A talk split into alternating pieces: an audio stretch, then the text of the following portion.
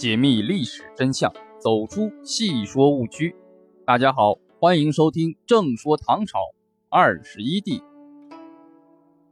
顺宗李诵，永贞元年（公元805年），唐顺宗李诵是德宗的长子。肃宗上元二年正月十二日出生于长安。在唐朝的皇帝中，顺宗是特征颇为明显的一位。第一，位居储君时间最长。顺宗是以长子被立为皇太子，由于父亲德宗在位时间长，他做太子的时间长达二十六年。第二，在位时间最短。顺宗在位期间没有以皇帝身份过一个新年。继位当年的新年，他就已经是太上皇了。算起来，顺宗在位时间还不足二百天。在整个唐朝皇统体系中，他是在位时间最短的一位了。第三，顺宗在如此短暂的帝王生涯中，还做了太上皇，这不仅是唐朝皇帝中，恐怕也是历史上所有皇帝中进入太上皇角色最快的皇帝了。第四。永贞的年号是在他退位以后才改的。顺宗在贞元二十一年八月四日退位为太上皇，尽管继位的宪宗皇帝是在八月九日才举行册立，但顺宗八月五日下告改贞元年号为永贞年号的时候，已经是太上皇了。第五，顺宗的后宫嫔妃都没有与皇帝身份相配套的后妃身份。他们史书上的皇后名分都是多年以后追加的谥号，这是因为顺宗在位时间短，没有来得及册封的缘故。有意思的是，顺宗的嫔妃虽然没有皇后和皇妃的名号，但他们都直接从皇太子时的梁帝梁元加封为太上皇后、太上皇德妃。第六，庄献皇后王氏是他的皇祖代宗的才人。王氏在代宗时期以良家子选入宫中，代宗因为才人年幼，就把他赐给了还在藩邸的顺宗，先为孺人，后为太子良帝，他是宪宗的生母。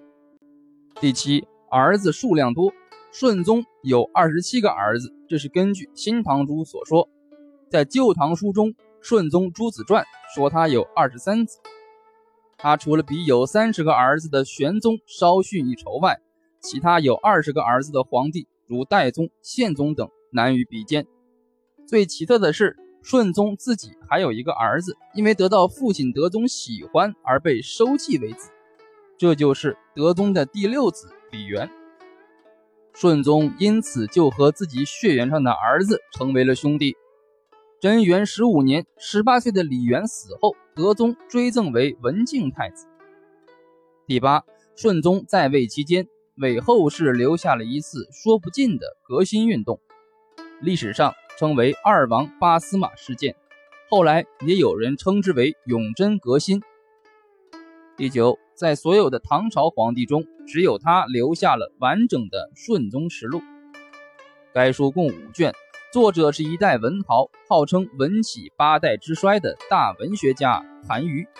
有人认为作者韩愈和宦官巨文贞等关系密切，因而这一实录中涉及宦官的文字语多回护。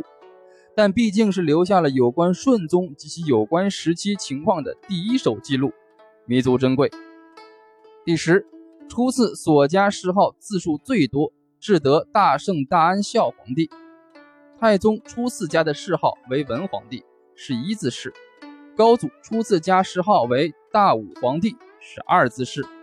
后来的唐朝皇帝初次加谥号时，经常是四字谥，再后又多五字谥。唐朝末年还有遗宗的谥号睿文昭圣公会孝皇帝，是七字。但初次加谥号就七字的顺宗是第一位。号者，公之表也。用来表明功德，可是这长长的谥号对于在位时间极短的顺宗来说，又能有什么意义呢？顺宗在生活的每一个环节中，无论是接受了祖父代宗皇帝的才人成为自己的妃子，还是把自己的亲生儿子送给父亲做儿子，无论是身为皇太子时期的深藏不露，还是登基后的革除时弊；无论是面对父皇对书王李毅的偏心，还是儿子对自己的进逼；无论是宦官强求他选立储君，还是逼他退位；无论是位居九五，还是成为太上皇，他都是随遇而安，几乎看不出他曾有过怎样的争强好胜。因此，能够面对现实，能够勇于面对政治现实，才是顺宗一生最明显也最擅长的一面。